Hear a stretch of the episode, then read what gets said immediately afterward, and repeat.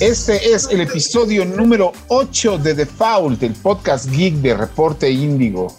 Mi nombre es José Saucedo, les doy la bienvenida y en este programa vamos a estar regresando a un juego que estamos redescubriendo que es Kena Bridge of Spirits, así como el lanzamiento más importante de esta semana que es Back for Blood y pues ya empezó la temporada de terror, la temporada de la noche de brujas. Comenzamos.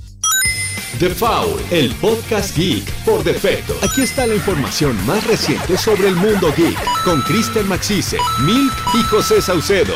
The Foul, el podcast geek por defecto. Noticias. Saludos a todos, espero se encuentren muy bien. Mi nombre es José Saucedo. Están escuchando el episodio número 8 de The Foul, el podcast geek de Reporte Índigo. Y como todas las semanas, está con nosotros Chris Maxis. ¿Cómo están? Buenas noches y bienvenidos a una nueva entrega con noticias bastante buenas y además un juego que para mí es muy importante, pero ahorita se los contaremos. Y bueno, y aparte de eso, también está con nosotros nuestra queridísima Milk. Hola, ¿cómo están? También estoy emocionada de estar otra vez aquí platicando y trayendo pues muchas noticias. La verdad me emociona unas y vamos a entrar en calor, pero también estamos con Eri. ¿Qué tal? Bienvenido, Neri. Hola, hola, ¿cómo están? Eh, qué gusto estar en un episodio más con ustedes. Y pues ya listo para hablar de todos estos temas spooky de temporada. Eso. Y bueno, sí. pues vamos a empezar rapidísimo con lo que estuvimos jugando esta semana. Fíjense que la semana pasada les comenté de Kenan Bridge of Spirits, que es un juego tipo Zelda, tipo Kami que estábamos probando. Y fíjate que entre más me clavo, más me gusta. Está sencillito el título, pero tiene un tono de melancolía de la historia porque estás ayudando a almas a pasar al otro mundo, este, como un guía de espíritus. Y fíjate que él tiene un tono como que triste melancolía que choca mucho con las gráficas alegres y coloridas del juego. Y como vas descubriendo las cosas, se me hace que es un título que como juego de aventura está bastante básico, bastante común, pero lo estoy disfrutando mucho, cosa que hace mucho no me pasaba con un juego de este tipo. Lo cual, por lo este, el título nada más lo van a encontrar ustedes en PlayStation 4, PlayStation 5 y PC. Es un juego de Ember Labs que pues, lo estuvieron desarrollando durante mucho tiempo porque es su primera propuesta. Antes ellos habían estado trabajando nada más en animaciones se nota mucho que es un estudio que se especializa en animaciones porque las gráficas, el diseño de personajes y todo va muy tirado de la mano de cosas de lo que hace Pixar, lo que hace DreamWorks. Este, entonces se lo recomiendo ampliamente. La banda sonora es maravillosa. La reseña ya tiene un ratito allá arriba en la página de Indigo Geek. Pero este, pues chequenlo, se lo recomendamos aquí bastante. Es un juego en el que me tengo atrapado esta semana y miren que la gente de Inning Games, que son estudios especializados en revivir juegos clásicos, nos mandó un par de shooters que van a estar viendo ustedes la la semana que entra en, en, en Indigo pero no me he podido despegar del. ¿Cómo se llama? De, de, de, de, Kena Bridge of Spirits para poder clavarme en los otros, y ahí tenemos pendientes esos shooters. Y otro RPG japonés que es la segunda parte de Nino Kuni, que salió hace un par de semanas para el Nintendo Switch, con todo el DLC. Y el juego se ve bien, está bonito, pero pues yo prefiero clavarme un poquito más para poder hacer una mejor reseña. Chris, yo sé que estuviste jugando dos juegos, uno del que vamos a hablar más adelante, y el otro es uno que estás compartiendo con Neri. Uh -huh, así es. Que es este, pues el Left 4 Dead 3, ¿no? Prácticamente sí es, o sea, mucha gente, de hecho, si tú ves como que hubo un poco de confusión o ignorancia dentro de este tema, específicamente, por ejemplo, este Kentucky Fried Chicken sacó un, un tweet diciendo que gracias a, a Back for Blood, porque es un clon de Left 4 Dead, o sea, una, un clon inferior y es como al final es el, o sea, el sucesor espiritual, es de los mismos desarrolladores. Entonces, sí. pues, y antes de que creen controversia, infórmense y, y, efectivamente yo siento que el juego es lo que sería un Left 4 Dead traído al futuro. No sé tú qué opinas, Neri, pero yo así lo sentí. O sea, es, divertido, tiene, me trajo buenos recuerdos porque yo tenía buenos recuerdos de Left 4 Dead. Y siento que simplemente es traerlo a una nueva audiencia y que lo disfrute la gente con las nuevas cosas que son como el crossplay, todos estos detalles, pero yo lo siento así. 100% de acuerdo, o sea, eh, las iteraciones que tuvo creo yo que fueron bastante acertadas, a excepción de la de la estamina. La verdad es a mí no me gustó porque yo recordaba Left 4 Dead, eh, pues un juego bastante veloz, o sea, todo el tiempo, siempre y cuando como mantuvieras un nivel de vida sano, este, el de tu personaje, y que este juego tuviera estamina, mm, al inicio como que sí me hizo un poco de ruido, eh, pero conforme avanza el juego y el gameplay, pues creo que, que se, pues sí, se conjuga muy bien y entiendes por qué, por qué esta, esta nueva mecánica. Este, esta otra nueva también de la, del uso de cartas, eso a mí se me hizo bastante acertado eh, porque pues, te agrega mucha variedad al juego. Eh, y otra es la, la, de los infectados, no sé, no sé tú qué opines. Eh, ¿Sientes que fueron menos icónicos que su sucesor espiritual? Yo, yo siento que, que no, que los, yo siento que los infectados tienen buena variedad. Tienes al, al chismoso que, que le avisa a todos, tienes al crusher.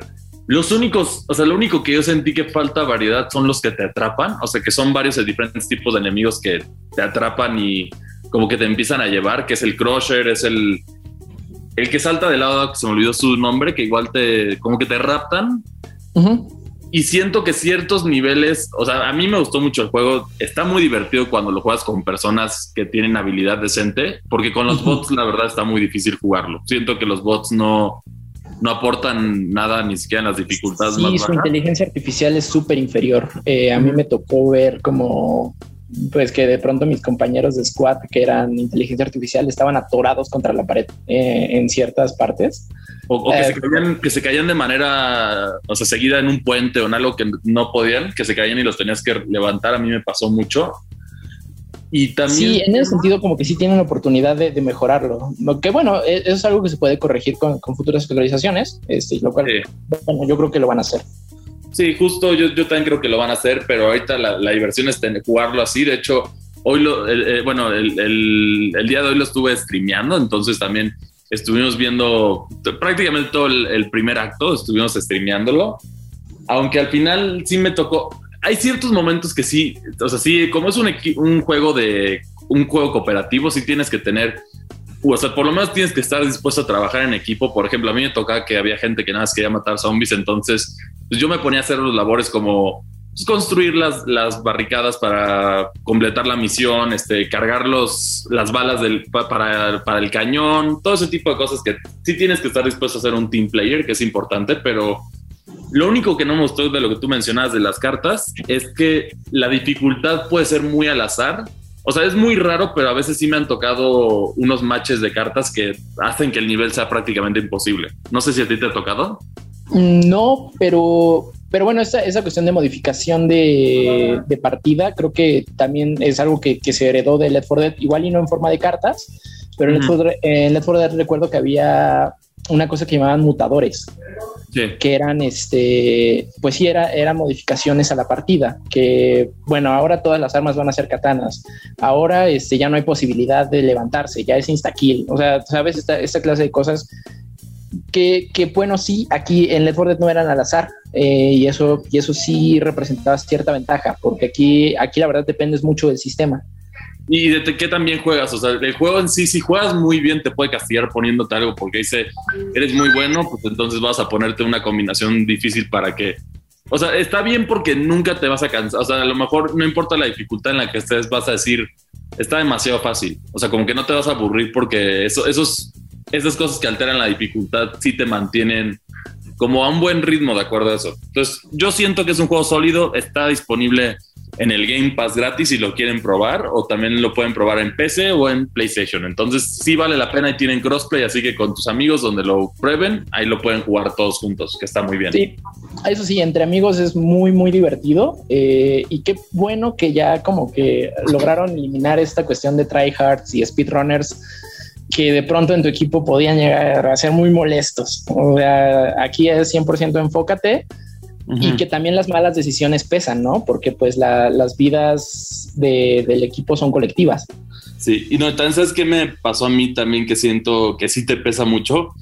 cuando el equipo, cuando no estás listo, o sea, bueno, básicamente que hay ciertas actividades en el juego que te dicen, ok, cuando hagas esto vas a alertar a la horda, que, que uno de tu equipo lo active sin que estén listos es lo peor. O sea, que no, hayan, no se hayan curado, no hayan agarrado las balas o todo lo que es necesario, es lo peor porque te complica todo el juego. O sea, sí tienes que estar. Yo por eso generalmente hasta a veces es como el cinco minutos de, de silencio incómodo en lo que uno decide apretar el botón porque todos están como que ok, si lo pico, no quiero ser el culpable de que se, de que se muera todo el equipo. Sí, en una, ocasiones una... ser esa persona. Eh, Leroy Jenkins. Momentos en los que sin querer. Me, a mí igual no me tocó ser de las dos partes. No vi a los cuervos y sí, de pronto yo era, yo era esa persona, pero no, no por, no a propósito, ¿sabes? Sí, sí fue, mm. eran deslices de mi parte. Sí. Entonces sí, es un juego que, que te pone, que te hace poner 100% la atención en él y eso a mí me gusta. Oye, oye, en, la reseña que escribí, que, que, que, comentaste tú para el sitio sobre los tips para empezar a jugar, uh -huh. comentaste justamente lo que es un try hard. ¿Qué es un try hard? Pues esta persona que, que disfruta de, de, que el juego sea difícil, ¿no? De que entre más difícil, mejor. Eh, que digo, bueno, es este algo bastante, bastante válido, pero a mí no me, no me fascina. Sí, no, y en especial la... en juegos cooperativos, ¿no? Porque pues le estás arruinando la experiencia a otras personas. Digo, si, si fuera un run de uno solo, pues no hay problema, porque la, las, la, única persona que va a sufrir las consecuencias de tus decisiones eres tú mismo. Pero pues ya en, en juegos, en juegos de equipo, eh, una, una persona tryhard a mí no me, no me fascina. Sí, y, y, también genera como que el ambiente muy tóxico. O sea, por ejemplo, sí. tryhards los puedes encontrar en Overwatch, en League of Legends, que, que son los que quieren ser profesionales, pero no les alcanza y están atorados en un rango donde están los jugadores más casuales. Entonces, ahí es como, es como la similitud que te regañan. Por ejemplo, yo una cosa que recomiendo cuando empieces a jugar Back 4 Blood, para evitar que tengas una mala experiencia o que te regañen, simplemente las primeras partidas en lo que vas aprendiendo el juego, no uses, no uses el micrófono, nada más para que vayas agarrándolo poco a poco, ya cuando te sientes seguro de tus habilidades, ahora sí agarra el micrófono y pues, ahí puedes decirle a tus aliados qué hacer. O sea, hay que trabajar en equipo, es cooperación 100% el juego. ¿O no hay chat así como para escribir? Sí, sí hay chat escrito, pero... pero es, muy, es muy rápido el juego como para usar sí. el chat, te, te alentas mucho. Sí, igual, igual el micrófono también, eh, esta, esta comunicación por micrófono me recuerda a una versión quizá un poco diluida de la dinámica de comunicación que tienes en, por ejemplo, Rainbow Six Siege. Uh -huh. que, que, pues es muy táctica, ¿no? O sea, porque sí. el juego sí es muy rápido, pero antes de entrar a, a, las partes intensas, pues sí tienes que ponerte de acuerdo. Oigan, cuidado, oigan, cúrense, este, oigan. O, o, alguien, o por ejemplo, yo, a ver, como lo que decíamos, yo me voy a encargar de las balas, ustedes cúbranme las espaldas, yo soy el que va a ser el objetivo principal en lo que los otros se encargan de matar a los zombies, o sea, tienes que tener un balance y uno que se dedique a curar o a, re a revivir en caso de que sea necesario. O sea, sí es trabajo en equipo y también lo único que puede pasar es que se desconecte la gente, que eso sí puede ser un poco molesto porque ya ibas muy cerca de completarlo porque básicamente se desbloquean cuando acabas los, los actos, que son como cuatro horas de juego aproximadamente, pero tienes que completar un acto para que se desbloquee. Entonces puede ser muy frustrante que ya estés cerca de desbloquearlo y al final se te caiga porque... Alguien se salió. Sí, alguien se salió, entonces te tocó el bot y el bot te digo que no sirve para nada. Básicamente. Sí, realmente la campaña es, pues es un tutorial glorificado, ¿no? exacto, exacto. Pero al final la campaña lo divertido es jugarla online con gente, con gente. O sea, eso es de lo que le da el valor extra al juego. Sí, sí, sí. Wow. Así es, pues la mejor forma, la bonita forma de estar este celebrando la noche de brucas es con un jueguito de terror. Sí. Ay, te quería preguntar algo de, oh, perdón, pero te quería preguntar algo sobre Kena. Ajá. ¿Qué tal está la dificultad de Kena? Ah, no es adaptable. O sí, sea, es que lo vi... puedes hacer increíblemente fácil nomás para disfrutar la historia. Y el nivel de dificultad lo puedes adaptar hasta de esos juegos difíciles que te hacen aventar el control. Uh -huh. Porque ya no nada más es este. La dificultad no se basa, este. Más bien, la dificultad se basa principalmente en el comportamiento de los enemigos. Entonces, en Kena, los enemigos, entre más difícil, los enemigos no nada más aguantan más golpes o ataques, sino también se vuelven más agresivos. Y tus yeah. habilidades haz de cuenta, si entre más fácil sea la dificultad, se recargan más rápido o de plano no se van a recargar mientras estés en, la secuencia de pelea, lo cual hace vuelve un dolor de cabeza a veces justamente. Es que justo te preguntaba esto porque, bueno, llegó un chisme un poco extraño que, que este David Scott Jaff, que para los que no saben es el creador de God of War, estuvo como que alegando que se le hicieron muy difíciles Kena, Metroid Dread y Returnal, que es como un tema que, que él dice que no son buenos juegos porque son demasiado difíciles, entonces eso me hace dudar de sus habilidades y por eso quería saber la verdadera dificultad de Kena. Mira, te voy a hacer sincero. Creo que fue más como para provocar, ¿no? No creo que realmente lo sienta. Sí, es, es, es, justamente lo mismo que pienso yo. Yo, yo siento que eso lo hizo nada más para agarrar y pelearse con gente en internet. Porque ya en el momento en el que te metes a justificar, me atoré, vas de cuenta con el vaso con Metroid, me atoré en esta parte y por ende está mal diseñado. O sea, eso es. Sí, es, como desconoces el diseño del juego porque es parte de un Metroid, pero bueno. Es como la gente, haz de cuenta, no voy a, obviamente no voy a mencionar nombres, pero la reseña de, de, un sitio que se quejaba de que en Metroid no te decían perdón, tenías que ir. Digo, pues, o la persona que se atoró en el tutorial de Cuphead. Ah, no, bueno, es, es, ese video de la persona que se atoró en el tutorial de Cuphead porque no sabía que podía saltar dos veces, nada más puso en evidencia su edad. O sea, no jugó Mario. o sea, no, no, es que cualquier persona que haya jugado plataformas, cualquier plataforma, sabes que luego, exceptuando que sea muy exigente, luego tienes saltos dobles. O sea, exacto. Entonces, pero yo siento que David Jaff está haciendo todo eso nada más para crear punto de conversación, porque decir que Kena es difícil, y aquí no me voy, la comparación la justifico completamente habiendo jugado el juego, es como decir que Ocarina of Time es difícil. Sí, o, y yo, yo con la perspectiva de los otros dos juegos te puedo decir, Eternal es difícil, pero también es más por el sistema de suerte. O sea, eso es diferente, porque el sistema de suerte, si te sale el arma buena, vas a poder hacer mucho progreso, pero si no te sale, vas a sufrir mucho para hacer progreso. Y pues Metroid es un Metroidvania. O sea, tienes lo que esperas en dificultad. Quizás sí es el Metroid más difícil que ha salido, pero tampoco es pero pues esa, es, también característica del juego, o sea, bueno, característica de la serie. Pero bueno, de eso platicaríamos un, ratito más. Ahorita tenemos que hacer cambio de juego. A ¿Qué es lo que ha estado checando ahorita esta Milk? Ya eh, esta semana. ¿A qué estamos jugando? Ah, pues mira, yo hoy tuve la experiencia de jugar el juego Metro Exodus, era el, el nombre. Y, me gustó bastante. Me, primero me recordó como un poquito a Doom y tuvimos como, como que esta entrevista, la verdad me gustó ver que en el juego la luz es muy importante y por lo mismo como que estaba un poco tensa así de, oye, ojalá no me salga algo, ¿sabes?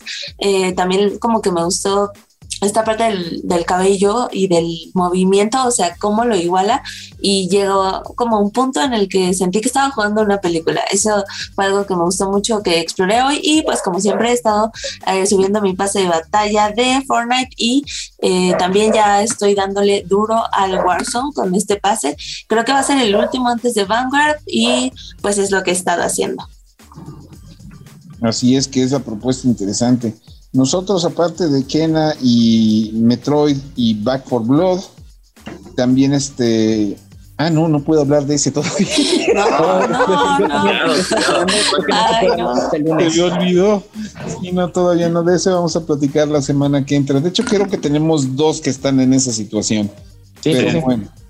Este, y ahorita, pues también estamos preparándonos para ya que Nintendo termine su año, que creo que lo va a terminar con lo termina con Mario Party, ¿no? No, falta Pokémon Brilliant Diamond y Shining Pearl. Ah, bueno. Con creo que cierran en, noviembre. Son, esos son más Pokémon. Este. Pokémon Company que Nintendo. no, pero quién sabe, seguro debe tener algo bajo las mangas para, para diciembre, ¿no? O sea, yo no creo que la temporada de Navidad se queden solo con Mario Party. Pues mira, para como le fue en el lanzamiento del Nintendo OLED, que esperaban tener muchas más ventas y a la mera hora no, no, no, hubo quórum, quién sabe, porque sí tuviera, esa fue como que la, la, la, sorpresa más grande de esta temporada hasta la fecha ha sido esa, que resultó que pues el Nintendo, el Nintendo Switch OLED no vendió como ellos, como todos esperaban. Pero dicen que también hay muchos factores y depende de la zona, porque por ejemplo yo he visto que en Reino Unido vendió muchísimo. O sea, hay ciertos lugares donde sí vendió mucho. En Japón es donde no vendió mucho, pero es más porque, bueno, en el caso de Japón, de lo que leí es porque no había suficientes. O sea, se agotaron. Y obviamente los especuladores también, que también existen allá.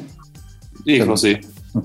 A, mí, a, mí, a mí me masacraron con Metro y de esos especuladores, caray y al menos en América creo que pues como que todos decidieron no hacer el salto, ¿no? Al menos todas las personas que ya contaban con una Switch normal. Mm, en general, los que, los que tenían, yo creo que dependía más de la economía, si lo podías hacer, porque un gasto fuerte hacer el brinco en Switch, aunque, aunque en teoría lo encuentras en las tiendas en el mismo precio en el que salió el Switch hace cuatro años de lanzamiento, el tema es que la pandemia pues, ha afectado la economía de la gente. Y yo siento que específicamente los que no hicieron el brinco fueron los dueños de un Switch normal. De Switch Lite sí he visto muchos y los que no tenían un Switch definitivamente sí compraron el, Switch OLED. Pues sí, digo, los que los que lo usaron para pues, llevárselo portátil, ¿no? Creo que, es donde, donde realmente radica la diferencia y que pues sí es una gran diferencia, así se nota. Sí, no, no, no, yo el momento de prenderlo fue día y noche, o sea, prenderlo te juro, parece. O sea, sí, sí sientes como por qué el Nintendo Switch no salió así originalmente, si las pantallas OLED ya habían existido desde ese tiempo, pero. Pero es, o sea, sí, sí ves los colores y sí es una diferencia. Los juegos tienen los negros perfectos y los colores muy brillantes. Entonces, aunque sea un juego, eh, el juego de lanzamiento que de Nintendo Switch que elijas, o sea, Breath of the Wild o cercano de lanzamiento como Mario Odyssey, les va a dar una nueva vida el modo portátil con esto. Y que son juegos que de por sí ya se ven bonitos. se ve muy bien. Ahora sí, no es por querer amarrar navajas, pero se ve como un PlayStation Vita. Mm, el PlayStation Vita se veía hermoso, sí. Sí, sí, sí. Pues era, era pantalla OLED. El... Según yo, sí. Creo que sí, según yo sí era. de hecho, por eso era tan caro el, el, Vita y por eso no, no triunfó. Era, era muy caro para su época. Sí. Sí, yo creo que el tema aquí es que ya se abarató un poco la tecnología OLED y al final no le aumenta tanto el precio. O sea, si tú lo comparas con el lanzamiento del Switch, está igual. Y los temas, o sea, sí, hace como ciertas mejoras dentro de la consola, como por ejemplo, que algunas de ellas sí son como más cuestionables de por qué no estaban desde el principio, como por ejemplo el cable Ethernet en el dock del, del Switch que ya finalmente está en un lugar decente. O sea, sí hay mejoras de calidad. Sí, o sea, como que sí hay ciertos detalles que lo mejora y en mi opinión sí vale la pena, pero depende de eso. O sea, si, si en verdad juegas portátil, mucho, si lo usas mucho portátil, sí vale la pena hacer el brinco. Y también el procesador es más rápido. ¿Qué pasó? ¿qué, pasó para el soporte para 4K? Este, supimos si al fin sí soporta 4K, no lo hace. el, mira, el, eso es un tema que, o sea, los, los que leen sobre la tecnología te pueden decir, el procesador en sí nuevo del Switch sí soporta 4K el, ahorita todavía no lo han activado eso, pero con una update podrían activarlo. O sea, en teoría sí, sí lo soporta, pero la pregunta es cuándo lo van a hacer o si lo van a hacer, pero de que se puede, se puede. Va a ser como el Bluetooth, que, ah, por cierto, sale la nota y todo el mundo se vuelve se loco. que le habíamos puesto eso. Así es. Por ejemplo, yo mejoras que me habían gustado ver fuera de esas mejoras, lo de 4K y eso, hay unas que, por ejemplo, yo no entiendo a Nintendo en este caso, que es el caso de ¿por qué si ya tienes el Nintendo Switch? A ver, en el Nintendo 3DS tú le puedes poner temas, fondos de pantalla, aunque sean, aunque los tengas que comprar y sean de solo de los juegos de Nintendo y lo que quieras. ¿Por qué en el Switch no lo ponen? O sea, tienes fondos tan bonitos o pantallas tan bonitas, por ejemplo, ese es el caso de ciertos juegos que ahorita vamos a hablar, que tienen pantallas tan bonitas de fondo que podrías poner, pero el Nintendo Switch no te lo permite. No te permite. Eso es un negociote. Exacto, o sea, podrías poner a un dólar o a cinco dólares y la gente estaría dispuesta a pagarlo. Yo creo que sí ha sido 100% flojera. Sí. Porque desde el 3DS se puede hacer eso. Ese detalle y el otro que también nos tiene un dolor de cabeza con el Switch, que dicen, o sea, ya, ya confirmaron la fecha de lanzamiento de- del Switch Online de la nueva versión, pero todavía no sabemos el precio. O sea, es como que algo le está pasando a Nintendo que se está alentando en esas cosas. Pues como que Nintendo nunca ha sabido cómo funciona el Internet, ¿no? Eh, No, yo digo que más bien es como están tan acostumbrados y ese fue el gran error que tuvieron con el Wii U y con el Nintendo 64, que fue, están tan acostumbrados a estar en la cima, entre comillas, que luego este, pues, se les va la hebra, así de sencillo. Porque estos son detalles simples, o sea, no, no te estoy diciendo, o sea, no estamos pidiendo un Nintendo Switch con el procesador de una PC o de un Xbox Series X o eso, simplemente es un Switch que puedas, que puedas ponerle el fondo de pantalla como quieras, o sea, detallitos simples, o sea, simples. y- Personalización característicos de una consola de Nintendo, porque eso es Sí. más de una consola de Nintendo que de... estaba ahí. Pero Y bueno. no-. Ese, ese es el desmán que tenemos ahorita con el Nintendo Switch. Pero no es lo último, no es lo único que tuvimos esta semana, porque esta semana tuvimos en primera un anuncio que yo no me esperaba porque yo no tenía idea de esto, de que Ujú. iba a continuar la saga de una película, de un slasher film, y aquí Neri es especialista en los slashers, por lo que me acaban de decir, que es la película de Scream, la de Grita antes de morir, que fue un peliculón que salió hace como 20 años que era una, en teoría, película de terror, parodia de las películas de terror, que después, O sea, eres- su- Ujú. que después tuvo una parodia, la misma parodia, va a salir la quinta parte. Y yo creía, bueno, pues va a ser reboot. No, va a ser secuela, ¿no? ¿No, Neri? Eh, me parece que sí. Sí, sí, sí. Eh, bueno, que, quien está más informada con Scream, de hecho es su slash favorito, saludos, mi novia. Este, pero por lo que ella me ha contado, sí. Eh, al parecer va a ser este, una, una especie de, de continuación, secuela. Lo que me, me llama la atención de este, de este tráiler es que se ve como de corte B, ¿no? Pero yo creo, yo la verdad creo que está hecho así a propósito, precisamente por, por esto que mencionas, como que parodia a, a un poquito al feeling de los slashers. No, pues eso era desde el principio, o sea, la primera película que hablaba sobre las reglas de cómo sobrevivir a una película de miedo. Sí, o sea, era como una película de terror meta, más o menos. O sea, un slasher meta. Ya digo, ya la parodia de la parodia que eran las películas estas de, ¿cómo se llama? De Scary Movie. Ya- muy buenas. Las primeras muy buenas. Las primeras dos son muy buenas, la tercera es cuestionable, ya a partir de la cuarta es güey, ya. Pero igual entretiene, ¿no? Es de esas películas así que, ah, pues las ves. No, yo creo que solo las primeras Sí. dos, las otras sí salí de malas. O sea, ¿cuáles son las que yo se, sí las la que vi. se burla de Scream? La que se burla del Poltergeist, esas son muy buenas. La primera se burla de Scream, la segunda se burla de, de House of Haunted Hill y la tercera se burla, es donde ya sale Leslie Nielsen, que es donde se burla de la película de este, la de señales de Shyamalan. Ah, Oh, sí, es, sí, sí, es sí. medio floja, sí, me acuerdo, sí, Sí, es medio Eso es floja. medio floja, pero la escena de los. Mira, hay un extraterrestre y no sé qué está pasando en la escena, pero Sí. va para atrás con su traje de hule graciosísimo. Ujú, Ya la 4 y la 5 ya son de güey, Sí.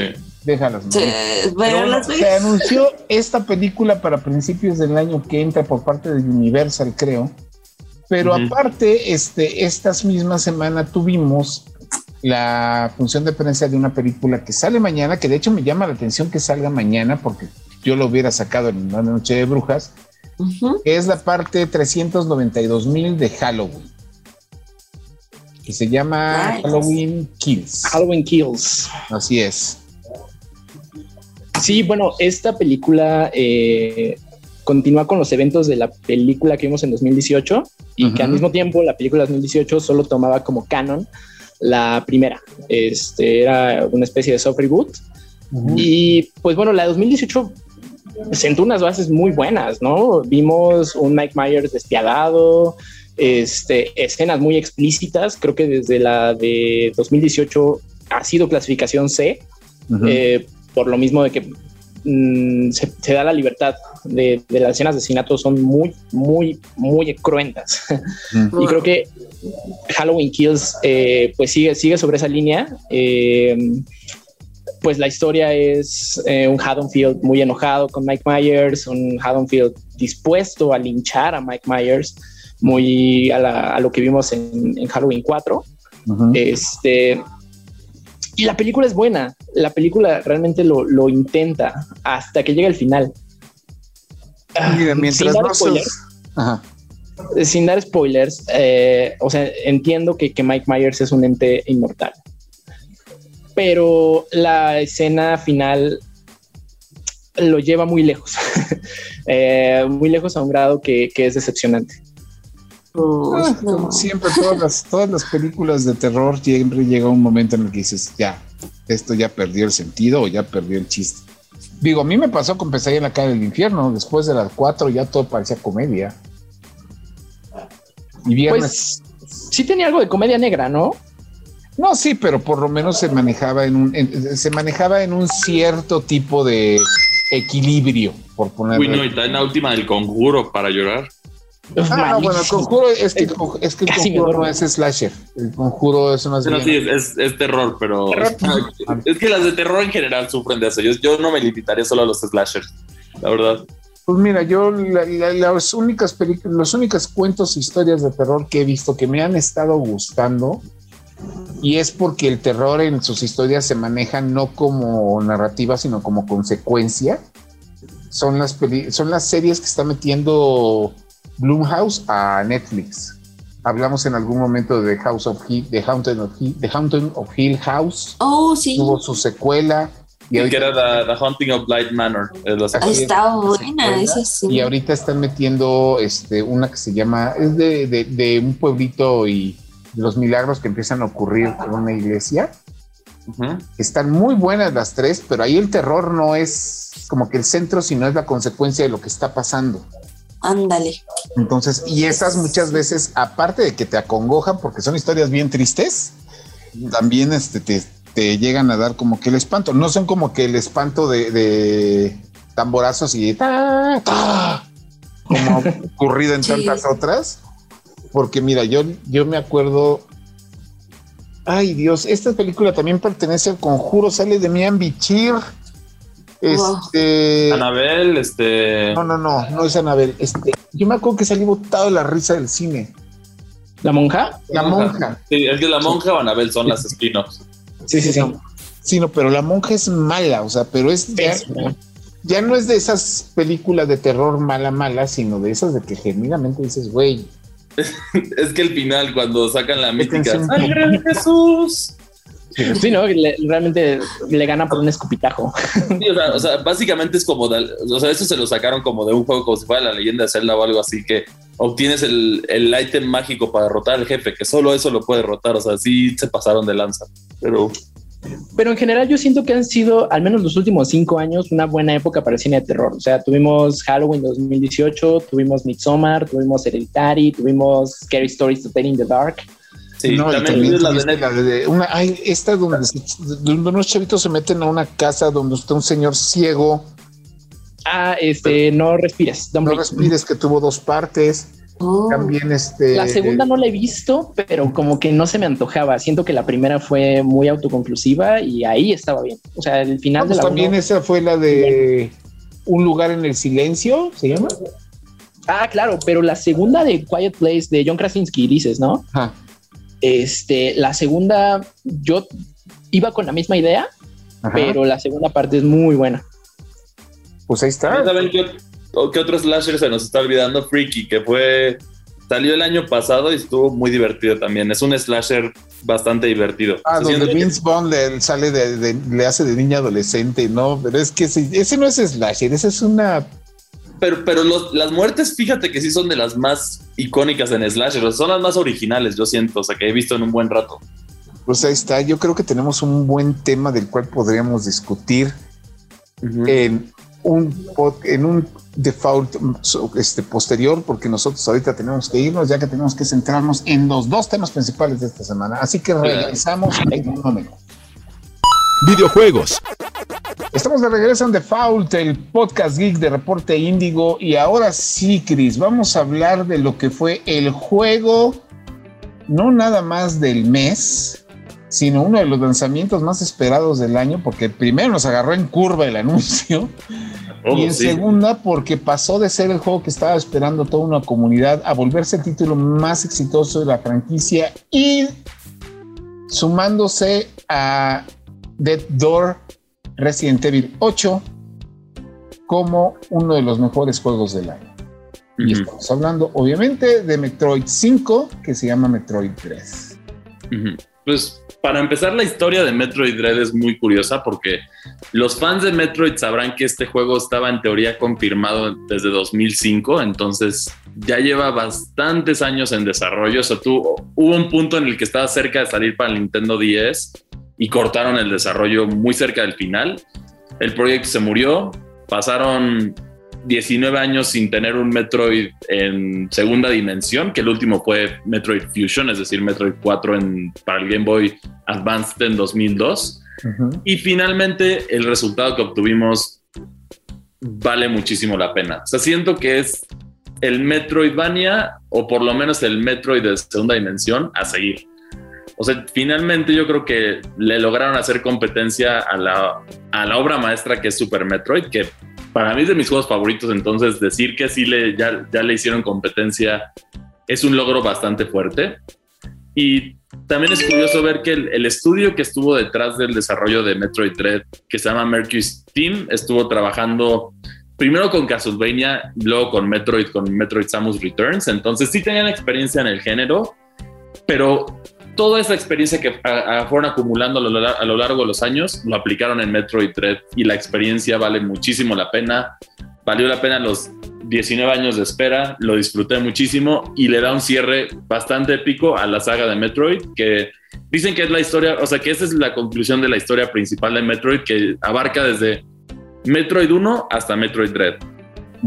Teniendo por encima los Metroid Primes que se manejan también como anexos o como adicionales. Lo que pasa, el juego obviamente ha tenido muchísima cobertura, ha tenido muchísimos comentarios, pero fíjate que también, sobre todo esta semana, ha estado empezando a tener ya, para mantener el tema vivo, le están empezando a generar polémicas, tanto fabricadas como reales. Una de ellas fue que el creador de God of War, del director de los primeros dos juegos, salió a quejarse de que el juego era difícil por un lado. De pronto, por otro lado, en un movimiento editorial que la verdad yo no entendí, la gente de Kotaku se aventó una de las publicaciones más extrañas que he visto porque no los había visto tan con información tan directa como en otros lados que fue explicar más o menos que pues se podía jugar en emulador Metroid Dread en la computadora que, eso a mí, fíjate que me dio mucho coraje porque de por sí la piratería nunca es buena, pero en especial para un juego que necesitaba ser exitoso como Metroid Dread, porque al final Metroid, como sabes, es una franquicia que no vende mucho, o sea, en comparación, o sea, un ejemplo muy claro es Animal Crossing New Horizons solito ha vendido más que todos los juegos de Metroid combinados hasta el momento.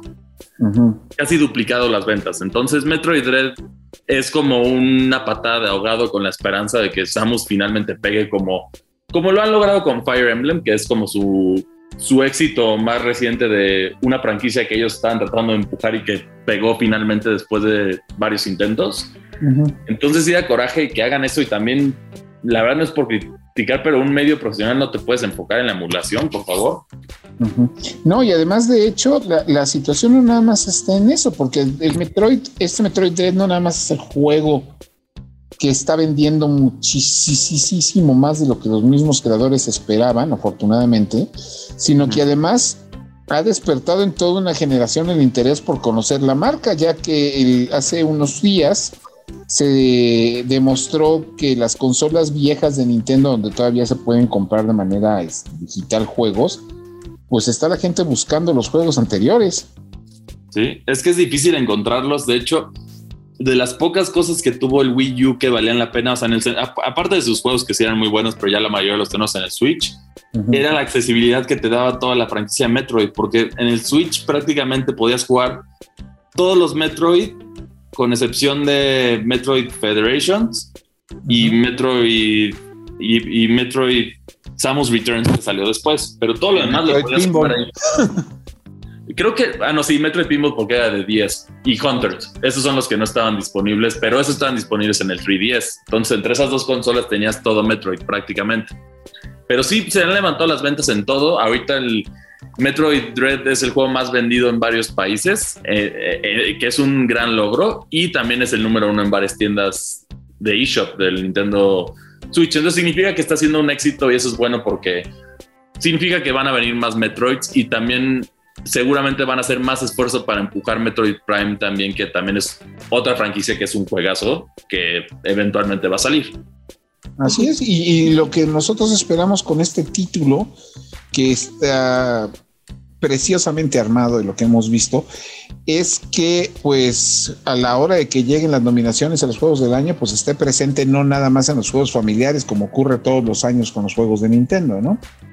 Yo creo que sí lo merece por... En, sí, el, el género Metroidvania generalmente es muy de nicho, entonces pero ahorita el impacto que está causando Metroid Dread vale la pena voltear a ver el género porque es un género bastante sólido, el juego está muy bien construido, puede ser muy difícil, si es efectivamente el Metroid de segunda dimensión más difícil que he jugado y yo he jugado todos y pero también tiene está pensado también para los speedrunners, que es una comunidad que ha mantenido a Metroid viva prácticamente durante tantos años, porque imagínate que ya, ya ahorita ya se, ya se descubrieron que el, el, juego está programado con rompesecuencias, es decir, que puedes obtener ciertos objetos antes de su momento dentro de la historia. Entonces puedes hacer speedruns que ahorita ya, ya superaron la barrera de las dos horas del juego. O sea, ya, ya el juego, el récord mundial, sin mal no recuerdo, antes de empezar este, esta edición, estaba en un minuto, en una hora 50 minutos. Y hay gente que se queja. Ajá.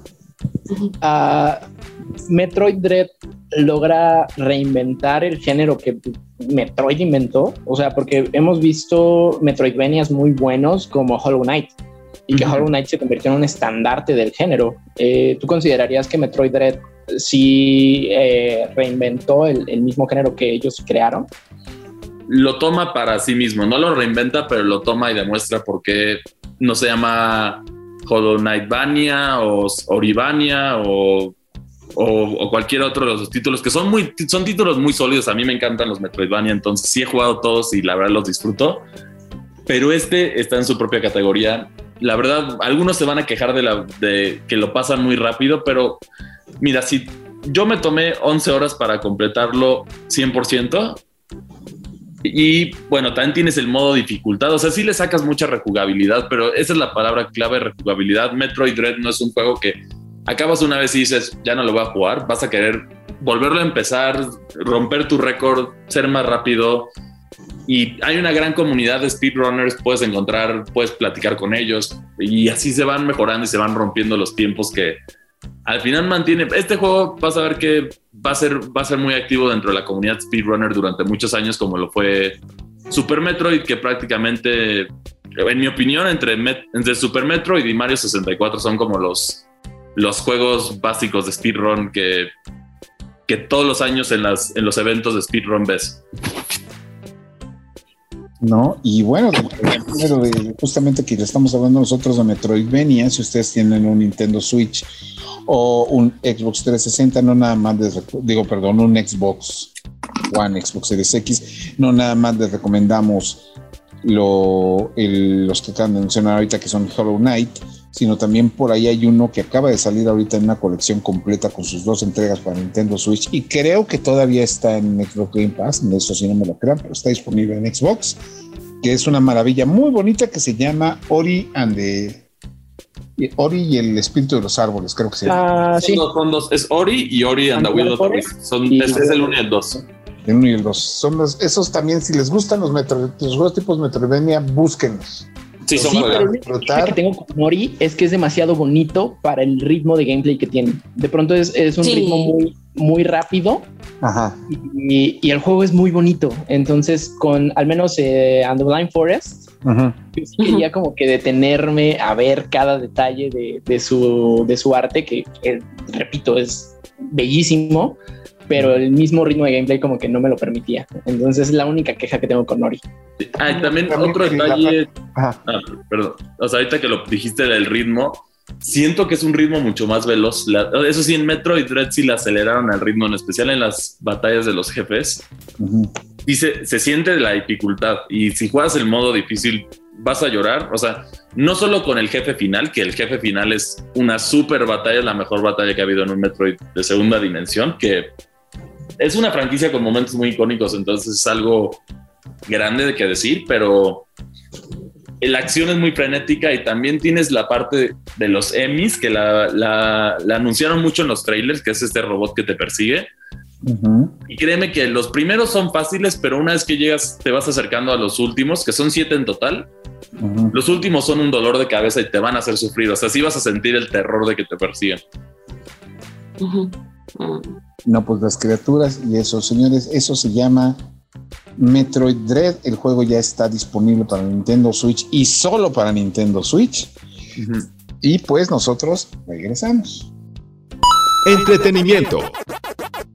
Y en nuestra última parte de Default, el podcast geek de Reporte Indigo, tenemos que platicar de una experiencia que, en la que estuvimos participando la semana pasada. Es que la gente de Jedi Knight Academy de México nos invitó a una de sus clases para que pudiéramos participar y conocer la experiencia de lo que es el entrenamiento Jedi de verdad. Y pues la verdad, este, ahí sí, Milk, Neri, no sé si ustedes están de acuerdo conmigo, pues nos llevamos la sorpresa de que no era lo que esperábamos. ¿Tú qué esperabas? Iba en tu espalda. ¿Eh? Para empezar, tienes en tu espalda. Así es. Sí. Sí, no, entonces lo que pasa es que mira, tú ves y dices, ah, pues son puros güeyes vestidos de, de, de, de disfrazados de caballeros de Star Wars jugando con sus lucecitas. Y conviviendo, ¿no? conviviendo y, y llegamos y resulta que no, resulta que son clases genuinamente con el mismo nivel de diseño y disciplina, obviamente no tan profundo, que uno de karate, ¿no? Incluso este, nos decían los los maestros, los directores de, la academia que justamente bajo esa intención han tenido personas que practican kendo y practican katana y todo, que llegan a, la, academia a burlarse de ellos y sí, les, sí se defienden, ¿no? Está bastante completo, ¿no? A mí, a mí sí me gustó como eh, pues que sí se basan en, deportes reales para crear esto, o sea, como que muchas personas podrán decir de, ay, no, fanáticos y así, pero de verdad está muy padre que, que sí hayan como hecho de los, de un deporte, pues a, a las posturas, a la fuerza, y es un poquito de todo. Yo, yo creo que con el calentamiento te das cuenta si tienes la habilidad o bueno, no habilidad, más bien el, la cuestión física de aguantar, pero lo que me gustó mucho es que de verdad como comunidad te, te acogen, te, te, enseñan desde cero y sí me llamó la atención que hay muy pocas chicas, deberían de pues sí darse un poquito más esa parte y pues practicarlo, ¿no? A mí sí me gustó, yo sí volvería. Así es, ¿no? Y además nos comentaron que ahorita justamente por la pandemia tuvieron un bajón de gente, pero que sí han llegado no nada más a tener más alumnos por sesión, sino otra cosa que me llamó mucho la atención, de que tienen este, diversas escuelas de presentación a nivel por lo menos este, nacional, o sea, no son los únicos ellos, sino que también hay otras personas en otras regiones. Nosotros fuimos al, ahora sí que vamos a ponerlo entre comillas, el campus sur, pero que tenían también presentes en toda la Ciudad de México y en Guadalajara y en Monterrey y en todo. Hay que mencionar, obviamente, que esto no es una innovación necesariamente de aquí de México, sino que las escuelas Jedi este, también son conocidas en los Estados Unidos, con la pequeña diferencia de que sus tío, su tío Mickey Mouse sí se ha ido legalmente en contra de esas escuelas en Estados Unidos porque dicen que no pueden sacar este dinero sin pedir permiso. Pero pues aquí nos dijeron que no habían tenido broncas, que incluso han sido invitados a eventos de Star Wars y a eventos de las contadas convenciones de cómics y anime que tenemos en México. para ir a presentar el arte, porque realmente es un arte en desarrollo, pero es un arte al fin y cabo. Aparte porque recuerdas que esto, esto me gustó que hay dos grupos, o sea, puedes, o más bien puedes estudiar o entrenar en modo de combate, o sea, de verdad, eh, pelearte y hasta con casco y todo, todo el tipo de protección porque te puedes hacer daño. Y ahí sí es con puntos, eh, te pueden descalificar, pero está el, el otro lado que es el coreográfico. Eso me pareció interesante porque hasta tiene como que estas pausas para, para, caminar, cada quien está pues mucho más planeado y ese es el que usan en el cine. Ahora también, o sea, lo de los disfraces, los cosplays, o sea, imagínate todo ese ejercicio y ahora pues cargando las armaduras o que el casco y todavía pues los movimientos con el sable. Así es. Pero bueno, pues eso es un elemento importante. Le agradecemos a Gabo Juan, que es este el cuate que nos invitó, este Gerardo, que nos este haya dado la oportunidad de jugar, ahora sí, participar en su clase. Y pues ya con eso podemos, por lo menos se constata, y esto lo puedo ver yo porque había gente de mi edad y chavitos. De todos. Todo lo que hay en medio, pues de que la guerra de las galaxias sigue siendo un evento y un producto que le ha llegado a demasiadas generaciones con la diferencia de que ellos son más fans de la trilogía de las precuelas y yo soy fan de las originales y a nadie le gustan las nuevas. Pero esa... Ni siquiera se cuenta de Disney Plus, ¿vieron su tweet? Sí, no. Ay, no, es que ese tweet, ese tweet es de esas cosas que dices, esto lo hizo el community manager sin autorización de nadie. O sea, ¿por qué? ¿Qué estamos hablando? El community manager de Disney Plus Latinoamérica ahorita en redes sociales hay un meme que está muy famoso que son las famosas banderas rojas, que es banderas de alerta cuando estás hablando con alguien y dices, si hay una banderita roja es que te tienes que cuidar. Entonces la gente de Disney Plus, el tweet decía algo así como que las peores películas de Star Wars son las nuevas, ¿no? Todas las nuevas. Ah, no, me parece que el tweet decía algo así como de si le gusta la, la más reciente trilogía de Star Wars y ya seguido de muchas banderas rojas. Entonces, oh, eso lo pone Disney y las últimas trilogía de, de, Star Wars es de Disney. Entonces, y miren que si ustedes tienen la oportunidad de ver Disney Plus, Disney todavía está necia darle relevancia a su trilogía. Si ahorita en Disney Plus ustedes pueden ver el especial de terror de Star Wars, de Lego Star Wars, pues está todo centrado alrededor de las historias de la última trilogía lo cual le demerita muchas cosas. Es, es, cierto, no nos vamos a clavar en ese tema todavía. Este, pero no, no entendí por qué sacaron ese tweet. o si la persona que lo sacó sigue con chamba, pero bueno, ese ya es chisme de otro. No, yo creo, yo creo que ya, pobre cuate, F, F, F en el chat por él. Sí, tal vez se le hizo gracioso. No, y a fin de cuentas, pues, pues fue un tweet que, que, respondieron bastante bien. Ahí sigue. O sea, con o sin autorización, pues rompieron el Internet. Y bueno, y es verdad, o sea, sí sabemos que es verdad. La, mejor es la original. Digan lo que digan. Sí, sí. Pues mira, es la, es la original siempre y cuando nada más consideremos las películas, porque todo lo que salió, lo que salió alrededor de las originales, porque así como las precuelas tuvieron sus series animadas, sus películas anexos y de esta última trilogía también. La original sí, Y ahí estamos hablando de las terribles series animadas de droides y los Ewoks. Dos películas de los Ewoks que nadie se acuerda de ellas. Nadie las peló. Ajá. Y el polifacético e inolvidable especial de Navidad. Uy, sí. Que es así como que el ejemplo perfecto de la pena ajena. Pero bueno, por lo menos ahorita han tenido un buen trabajo, por lo menos con, con el Mandalorian y con la serie de. ¿Cómo se llama? El, escuadrón de los. De los eh, O sea, el, que es. Que son como. Que, o sea, que son clones, pero son diferentes. Entonces están en su categoría. de Bad Batch. The Bad Batch, sí. Eso, eso sí me gustaron.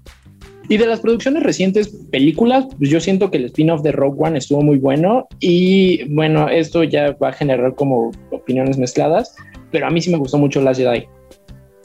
Pues mira, el chiste de Last Jedi es que realmente quería hacer algo nuevo, pero estás queriendo hacer algo nuevo a unos fans que se quejan por todo. Entonces, yo no me voy a meter en ese tema porque sí es meterte en... Es meter la mano al fuego. Sí, o sea, pero podemos la todo un diferencia, pero una cosa es Rogue One, a diferencia de la nueva trilogía, es que Rogue One se ve que se hizo con amor de un fan. Sí. Al igual que Mandalorian, por eso Mandalorian, el último episodio de la segunda temporada, detuvo el internet. No lo rompió, lo detuvo, que es peor.